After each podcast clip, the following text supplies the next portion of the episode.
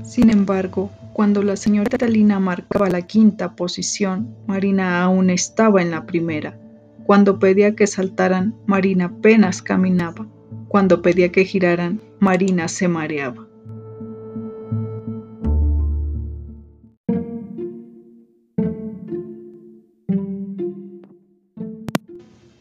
Y así pasaron los días. Marina seguía intentando y sus compañeras se seguían burlando. Y aunque la señorita Lina defendía a Marina, las otras bailarinas hablaban a sus espaldas y la hacían sentir muy mal.